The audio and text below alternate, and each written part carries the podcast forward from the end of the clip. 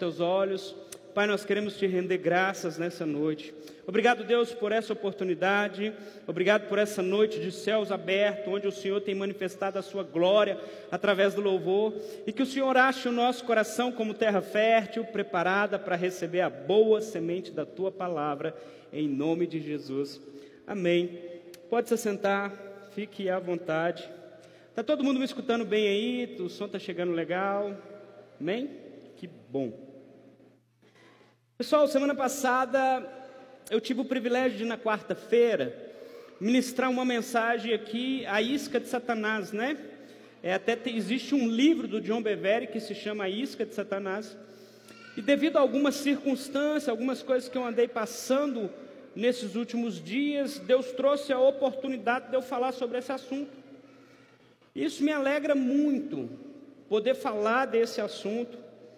E eu queria hoje dar continuidade nesse assunto para que a gente possa, né, adentrar um pouquinho aí mais a fundo.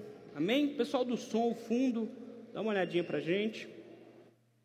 Então, semana passada, falando sobre a isca de Satanás, a gente leu um texto que está lá em Mateus, no capítulo 17, onde o Senhor Jesus está junto com seus discípulos, e dentro desse diálogo entre Jesus e os seus discípulos, é, Jesus começa, eles começam a perguntar: Jesus, olha, se meu irmão é, ele pecar contra mim e vier e me pedir perdão, e aí Jesus fala para ele: olha, você perdoa, mas se logo depois ele pecar contra mim novamente e me pedir perdão, e Jesus falou: olha, você perdoa novamente. E aí eles falou: Jesus, espera aí, nos dá um limite nos dá um parâmetro, e aí Jesus, talvez para tentar saciar aquilo que eles queriam, Jesus falou: até 70 vezes 7, você deve perdoar o seu irmão. E quando Jesus fala isso para eles, eles falam assim: olha, Jesus, aumenta a nossa fé. Preste bem atenção. Os discípulos que caminharam com Jesus, que estiveram o tempo todo ao lado de Jesus, que viram Jesus fazer tantos milagres, operar de diversas formas. Em nenhum momento os discípulos, ao ver Jesus operando um milagre, falou: Jesus, nós não cremos no milagre que o Senhor está fazendo. Dai-nos fé para que a gente possa crer nos milagres. Não foi necessário isso. Mas quando se trata da relação do ser humano com o ser humano, quando se trata da relação de perdão, aí foi necessário o povo virar e falar: olha, nos ajude aumenta a nossa fé para que a gente possa perdoar. Semana passada, esse foi o contexto geral que nós falamos, que nós utilizamos.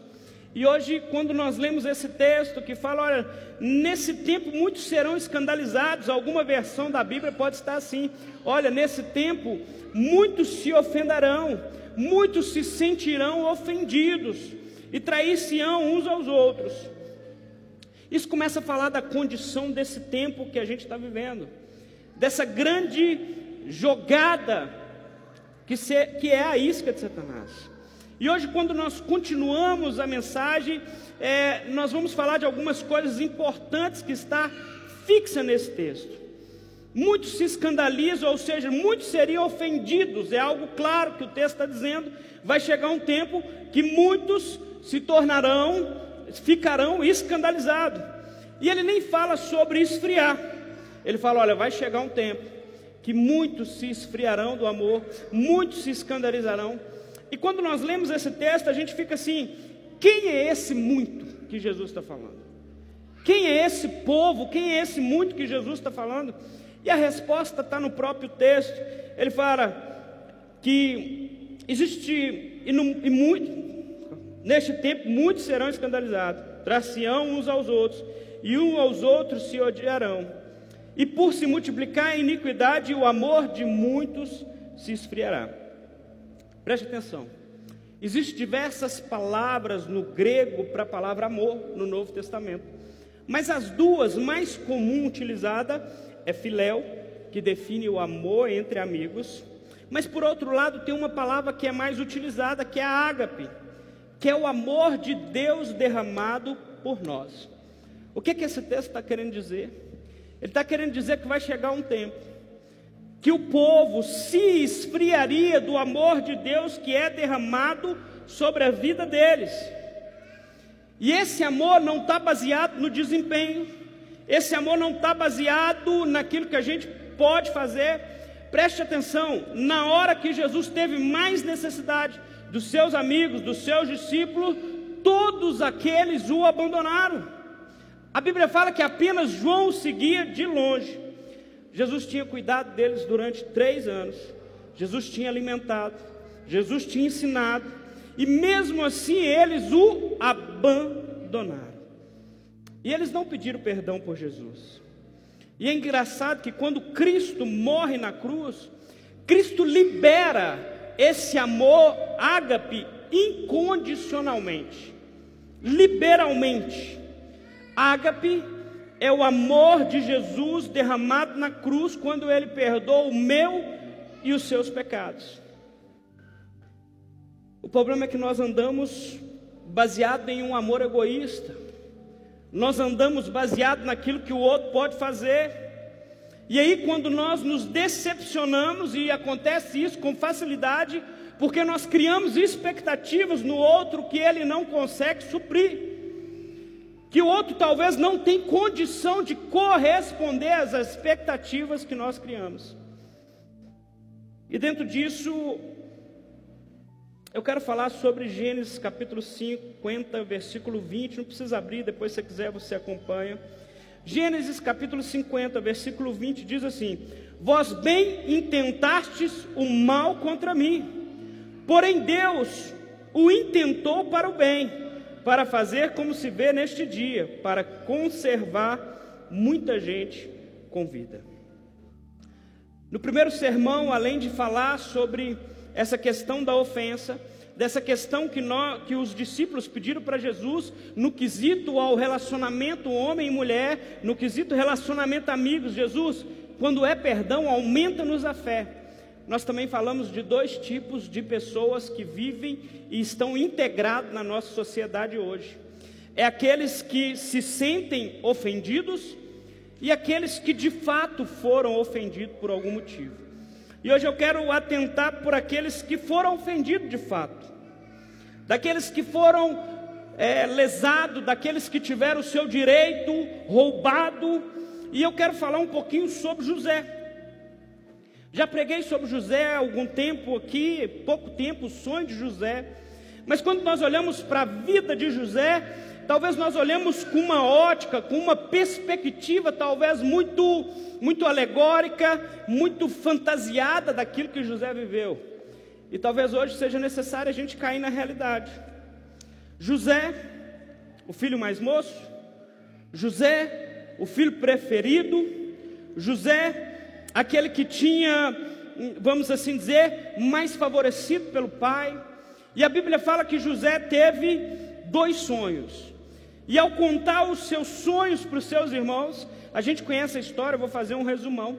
Ao contar os sonhos para os seus irmãos, os seus irmãos que já não gostavam muito dele por causa do favoritismo que ele recebia do pai, os irmãos decidem então: olha, peraí, vamos acabar com esse negócio, esse José está demais, esse José está se achando. E aí eles decidem então jogar José na cisterna. Jogaram José na cisterna e agora, não satisfeito com aquilo que, tiver, que estavam fazendo, decidiram então vender José por uma carreata que passava naquele momento, por uma caravana. José é vendido então como escravo.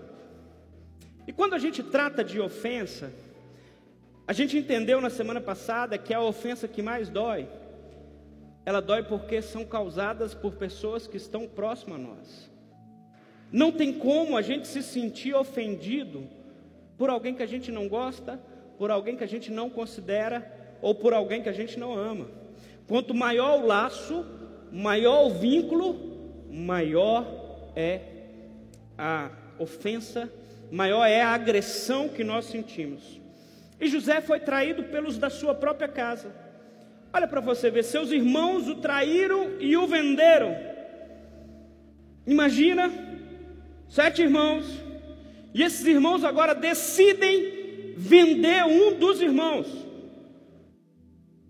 Aqueles que deveriam amar, cuidar, agora estão decididos a vender José. Os seus irmãos o traíram, tiraram dele o direito de ter uma vida por causa da inveja. Lembre-se, irmãos do mesmo pai. Talvez se eles tivessem decidido em si matar José, talvez José não tivesse sofrido tanto quanto sofreu quando eles decidem vender José como escravo. Eles roubaram de José o direito de viver, roubaram do José o direito à primogenitura ou a parte da herança que ele tinha, roubaram de José o direito de ser gente, o direito de existir juntaram os irmãos e decidiram: José, você não pode mais existir, porque a sua existência nos incomoda.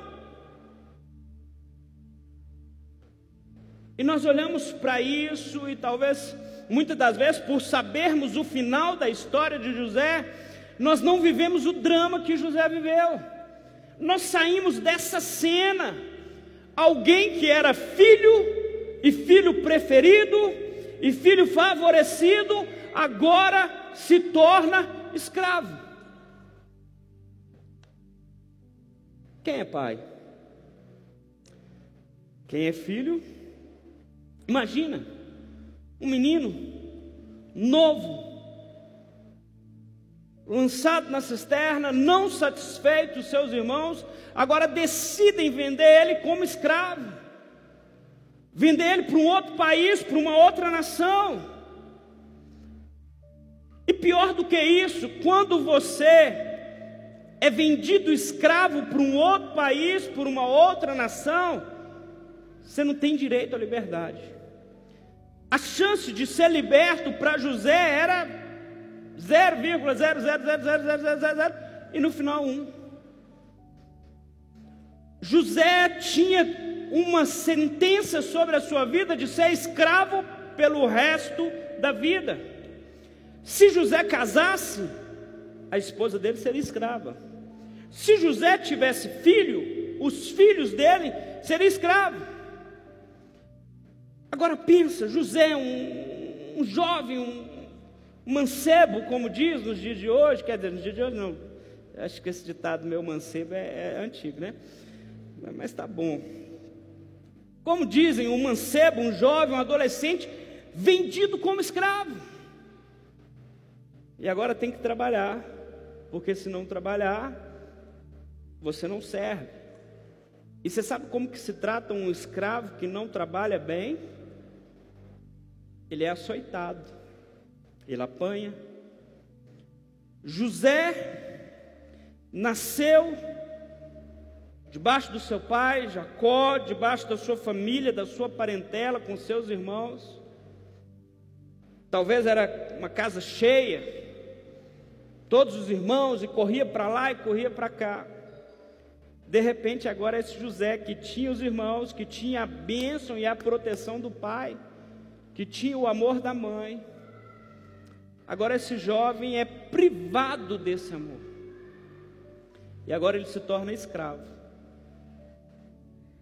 Olha, nascer escravo já é ruim, ser vendido como escravo é péssimo. Mas anda comigo para você ver. E o pior de tudo é pegar alguém que era livre, alguém que experimentou a liberdade, alguém que tinha a liberdade, alguém que podia usufruir das riquezas, da posse, alguém que tinha um futuro. Jacó não era qualquer um, José tinha um, uma descendência, ele tinha, vamos assim dizer, um brasão, ele tinha sangue real. José era o cara que, tipo assim, cara, tem um futuro pela frente. Meu pai não é qualquer um. E esse cara que experimentou tudo isso, agora é vendido como escravo. Imagina a cabeça desse jovem Quantas vezes talvez José não deve ter pensado que irmãos ruins, por que não me mataram? Nós olhamos para a história de José e achamos linda porque nós vemos o final feliz, mas esquecemos do processo. Na nossa vida existe processo e os processos trazem marcas, e os processos machucam.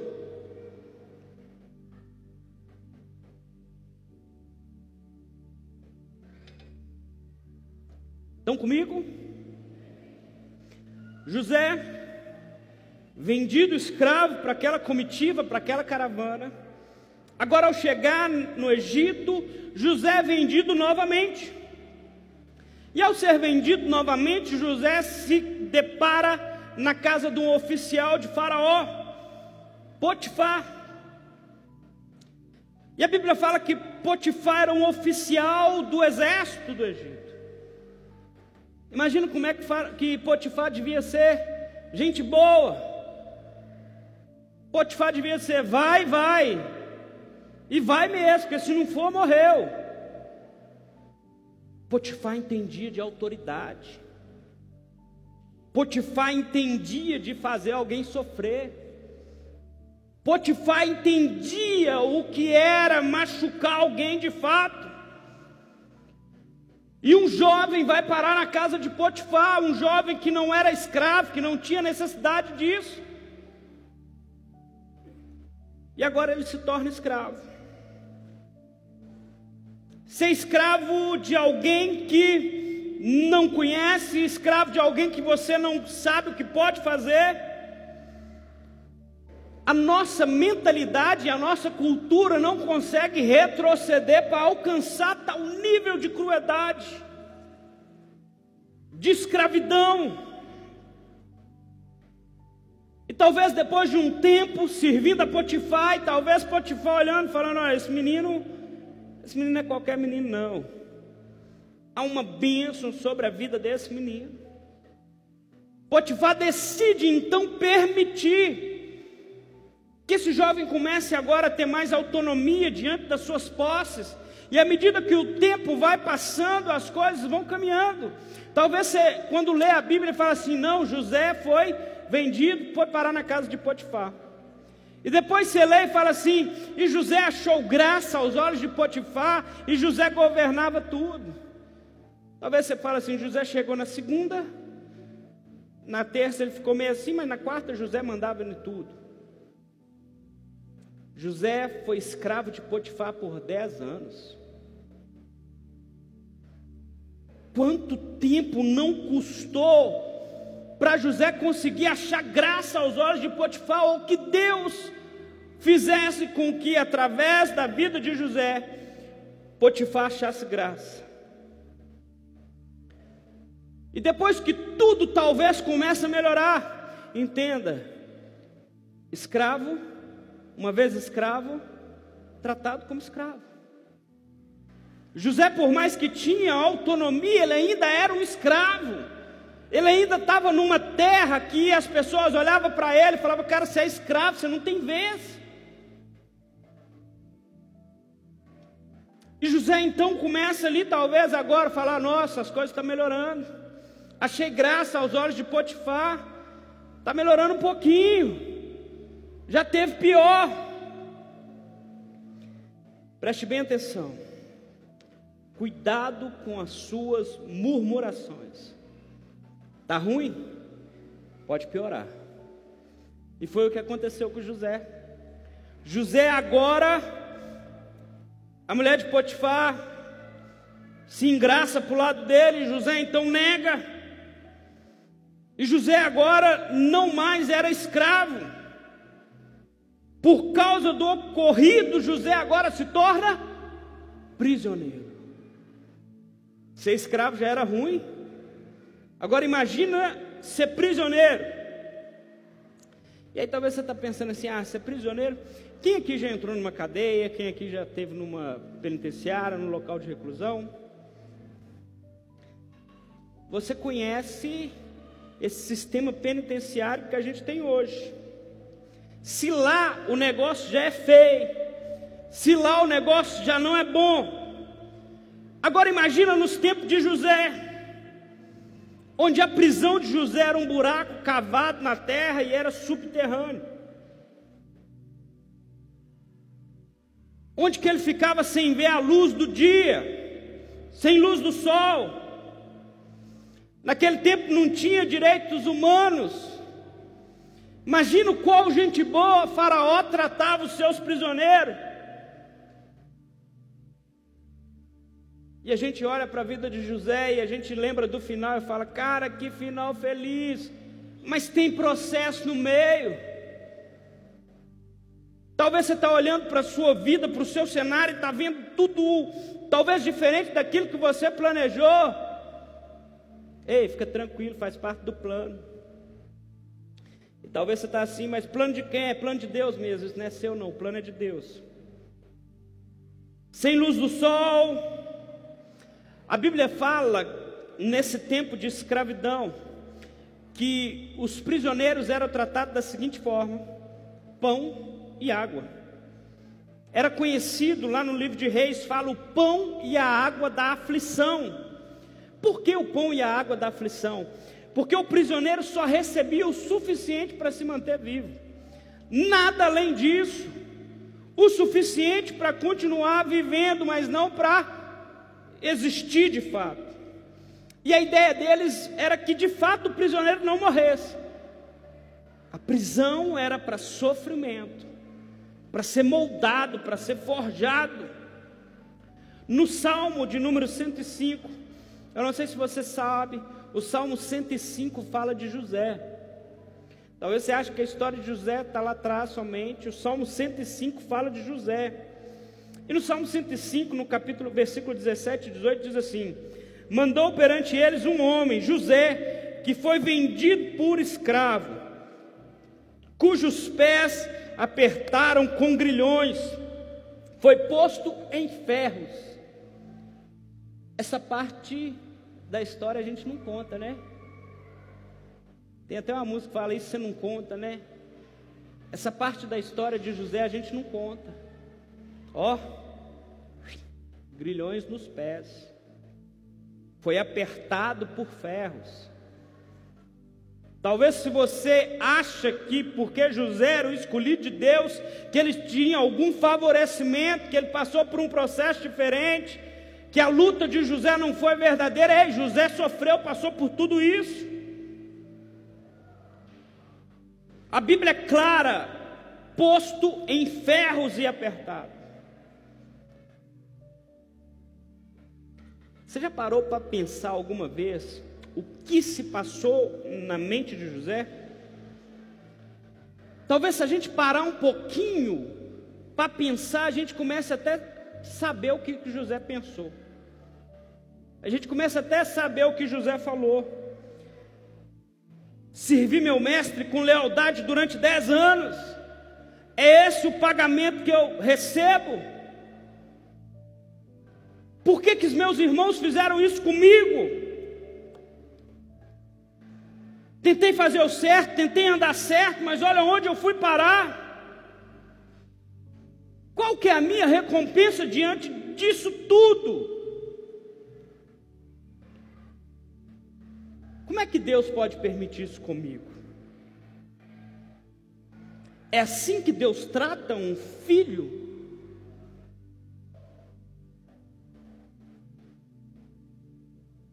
Talvez é fácil a gente saber o que José pensou, porque talvez seja o que nós estamos pensando diante da nossa situação. Talvez é fácil saber o que José pensou, porque da mesma forma nós estamos pensando hoje. Talvez quando José teve seus sonhos, ele os tenha visto como uma confirmação de Deus a favor da sua vida. José teve um sonho e ele pode ter acordado e falado: Cara, Deus tem um sonho para minha vida. Cara, há uma palavra de Deus para minha vida. Ei, quem tem palavra de Deus aí? Amém? Não quer dizer que você tem palavra de Deus que tudo vai ser fácil. Não quer dizer porque você tem uma palavra de Deus que as, as portas vão se abrir e vai ser igual porta de shopping, só de você chegar perto, só de você ensaiar que você vai para lá, ela, aí você vai aqui, ela, aí você volta, ela fecha. Não vai ser assim. José não tinha aprendido ainda que a autoridade ela nos é dada para servir e não para separar. A autoridade que Deus estava colocando sobre a vida de José para ele aprender a servir aos seus irmãos. Não era para que aquilo que Deus fazia através da vida dele gerasse divisão e contenda.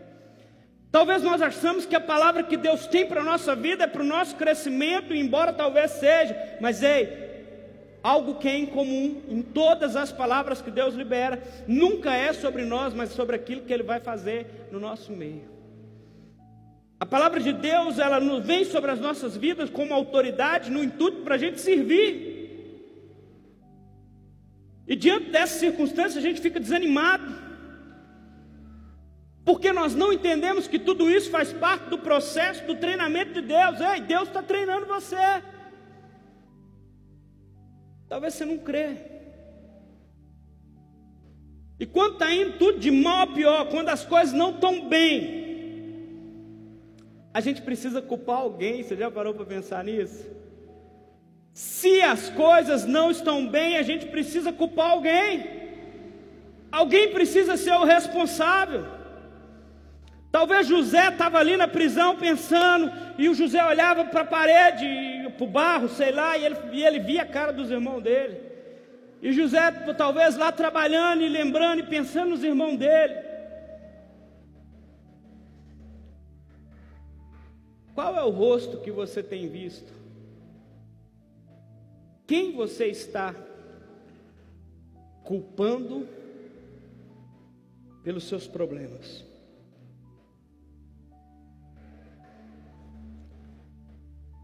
Talvez para José o fundo do poço de José os seus irmãos.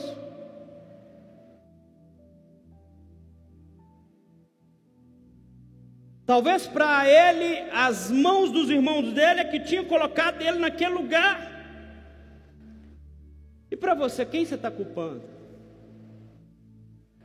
Ah, se não fosse minha mulher ter feito isso, ah, se não fosse isso se não fosse por meus pais, se não fosse por minha mãe e meu pai tivesse feito, se não fosse o fulano de tal lugar, se não fosse tal pessoa, se não fosse, se não fosse o pastor, se não fosse isso, ei, a gente quer culpar alguém. Preste bem atenção. Você precisa entender isso aqui. Absolutamente, nenhum homem, nenhuma mulher, nenhuma criança, nenhum demônio, nada é capaz de parar o plano de Deus. Nada. Nada tem condição de parar o plano de Deus. Talvez você está pensando que alguma coisa pode parar o plano de Deus, nada pode. Você acha que, pensa comigo, você acha que estava lá, Deus Pai, Deus Filho, Espírito Santo, e eles estão lá em cima no céu, reunido, aquela coisa, uma licença poética, tá gente? E quando eles estão lá, Talvez chegue o Espírito Santo falando: Você não viu o que está acontecendo lá embaixo? E ele fala: É, o que está acontecendo? Moços, ele é mineiro, tá? Moço, venderam José. E aí, talvez Jesus se levante da mesa, e agora? O que, que a gente vai fazer? Vender o José. Jesus não precisa disso. Deus não precisa disso. Parece que os cristãos de hoje estão agindo assim. Como se o irmão fosse capaz de parar o seu chamado, como se algo pudesse acontecer. Como se Deus Pai, Deus Filho, Deus Espírito Santo, eles ficassem lá, ó, oh, fulano está com um problema e agora? O que, que a gente vai fazer? Ó, oh, a gente tem que resolver ali, o, o irmão precisa ganhar mais, ó, o outro está desempregado, e, e agora? Ei, Não tem segunda opção. Deus não tem plano B. Deus não trabalha com possibilidades. Ah, se o Luciano fizer isso, a gente vai fazer assim. Ei, Deus já determinou todas as coisas. Não tem plano B, só tem plano A. O problema é que nós não acreditamos que Deus está no controle das coisas. É a gente que fica assim. A gente acha que Deus está olhando lá de cima e fala: Nossa, Fulano ainda não formou na faculdade, como que a gente vai fazer para resolver o problema dele? Nós estamos colocando Deus numa posição que Ele não está. Deus não está em dúvida quanto àquilo que Ele vai fazer sobre a nossa vida. Deus não está perdido diante dos nossos problemas. Deus não está confuso diante das situações, diante daquilo que precisa ser feito. Não há dificuldade no Senhor em olhar e saber, olha, como que a gente vai resolver isso, como que a gente resolve as coisas. Como se a gente estivesse dizendo assim, cara, que problemão agora, será que, como que Deus vai resolver isso? Deus não tem problema com. A gente se esquece que Deus está no controle de todas as coisas. Deus sabia o que os irmãos José fariam antes mesmo que fizesse. Melhor, o Senhor sabia antes mesmo de dar o sonho para José o que os irmãos dele fariam. Deus sabia antes mesmo de José e os irmãos dele nascer o que aconteceria. Deus sabia antes mesmo de Jacó gerar os filhos dele o que aconteceria. Deus sabe de todas as coisas, em todo o tempo, sem precisar perguntar nada a ninguém. É nós que não sabemos. E aí nós pegamos o Deus que sabe de todas as coisas, trazemos ele, desce aqui e limitamos ele.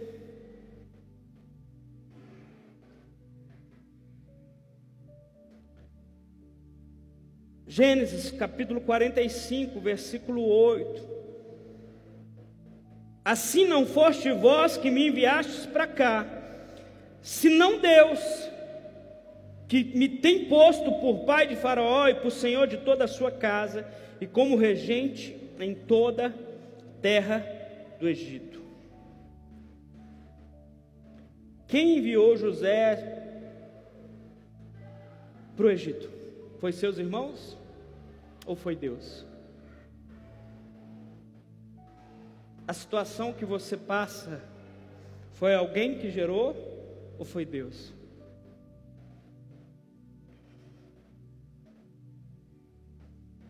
Sem sombra de dúvida alguma.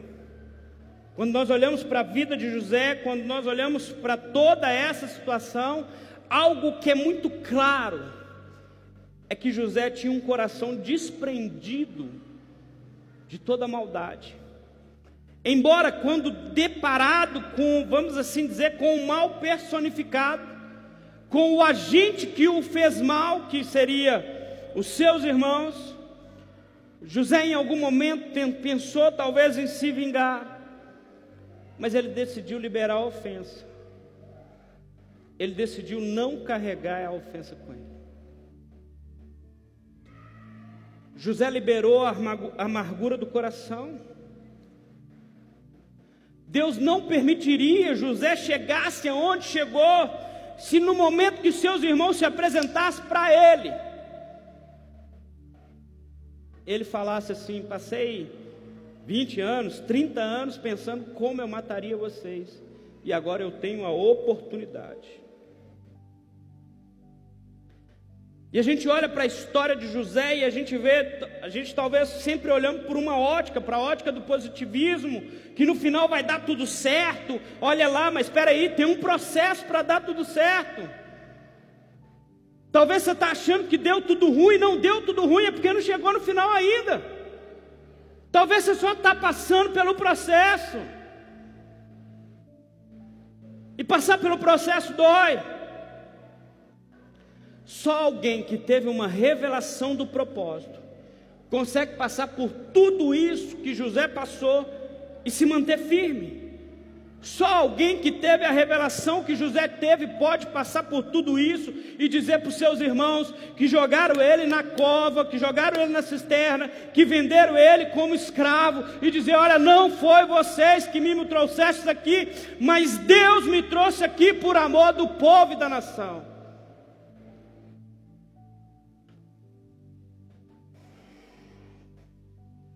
Eu não sei qual ofensa que você tem carregado.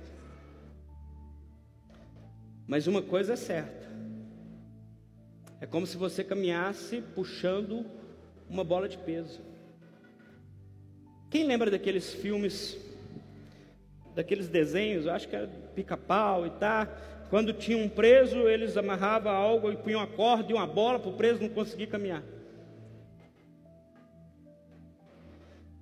Falta de perdão faz com que a gente carregue esse peso. Faça com que o Senhor olhe fale ainda: olha, ele ainda não pode viver o propósito completo, porque ele ainda não se capacitou no processo. Se não houvesse em José um coração desprendido, tem hora que você lê a história de José e você fala assim, e a Bíblia fala: olha, e o copeiro se esqueceu de José. Ei, o copeiro não se esqueceu de José. Deus permitiu que o copeiro se esquecesse de José, para que o coração de José fosse tratado. E no momento que Deus decidiu que José estava pronto para receber as promessas de Deus, Deus deu um sonho agora não a José, mas Deus deu um sonho a Faraó para dizer: José, eu comecei falando com você em sonhos e eu vou terminar falando com você em sonhos. que, que você está carregando aqui nessa noite? O que, que você trouxe? Qual é a ofensa do coração? José passou por tudo isso, queridão. Talvez você está aqui, ah, meu marido falou umas palavras que me machucou. E a gente entende a sua dor. Eu só não entendo você querer continuar sentindo essa dor. Meu pai liberou uma palavra sobre a minha vida. Meu pai falou que eu não ia ser ninguém. Minha mãe falou que eu não ia ser ninguém. Talvez você chegou aqui, você tem uma palavra dessa sobre a sua vida. Talvez por causa das decepções, por causa das, depra, das, das vezes que você foi reprovado, das reprovações. Seu coração está entristecido e você continua carregando a ofensa no seu coração. Talvez foi alguém que liberou uma palavra sobre a sua vida. E essa palavra penetrou de tal forma que hoje você está aqui e você está junto com ela. Ou talvez foi uma situação que você viveu.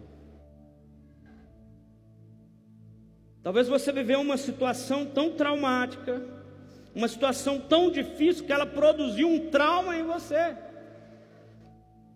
E esse trauma, ele ainda não teve condição de ser curado, de ser cicatrizado. Gente, a gente precisa tomar muito cuidado. Nos momentos de tristeza, nos momentos de solidão, porque nós temos a capacidade de aprender e fazer com que a solidão vire uma companheira de fazer com que a tristeza vire um companheiro. A gente tem condição e capacidade de fazer com que isso seja uma forma de nos alimentar. Só que esse alimento ele acontece como se fosse de forma contrária. Nós nos alimentamos para ter vida, para ter força. Esse alimento, quanto mais nos alimentamos, mais definhamos espiritualmente as amarguras da alma e começamos a nos definhar em alimentar desse veneno que tem nos consumido. Talvez por muito tempo você tenha alimentado de venenos. O pessoal do louvor pode subir. Mas nessa noite, Deus, mais uma vez, Ele quer falar ao vosso coração e Ele quer te libertar. 1 Coríntios, no capítulo 10, coloque sobre seus pés. 1 Coríntios, no capítulo 10, no versículo 13.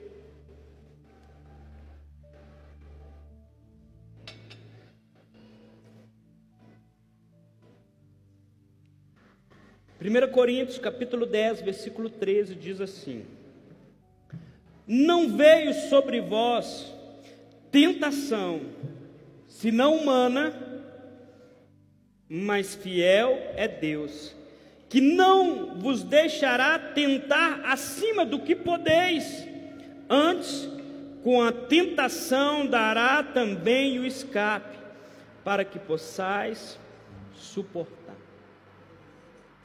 Algumas traduções possam estar falando diferente.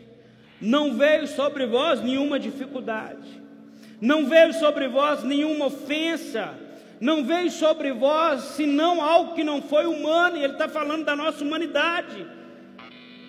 E ele está falando: olha, os problemas virão, as dificuldades virão, mas fiel é Deus, que não deixará tentação nenhuma acima daquilo que você pode suportar. Alguns sabem, a minha formação é, é de construção civil. E quando você constrói uma edificação, é necessário utilizar tubulão, ferragem, pilares. E cada pilar ele tem a capacidade de receber uma carga. Cada pilar ele tem a capacidade de receber uma carga de peso sobre ele. Porque se a carga for superior àquilo que esse pilar pode sustentar, esse pilar vai ruir e tudo vai acabar, tudo vai cair. O ser humano ele pode errar no cálculo para fazer. Talvez o ser humano ao fazer um cálculo pode ter um erro, o computador sofre, pode errar e se calcular uma carga maior do que aquilo pode suportar e durante a edificação aquilo pode ruir. Mas Deus não erra. E a palavra diz que Deus é fiel, que não deixará tentar acima do que você pode. Olha, aquilo que você está passando não está acima das suas limitações. Antes, Deus trará o escape para que você possa suportar. Ei, aquilo que você não pode, Deus pode não é a força que está em nós, mas é Cristo sobre as nossas vidas que nos capacita a viver e a enfrentar a dificuldade. A gente vai cantar um louvor e a gente vai orar. Eu queria que hoje você saísse daqui deixando todo o peso para trás. Eu queria que você saísse daqui hoje entendendo que nós estamos falando consecutivamente sobre perdão e eu trouxe a história de José para falar: olha, se você acha que a sua história é ruim, a de José é muito pior. E ele venceu. E você também pode vencer. Vamos orar?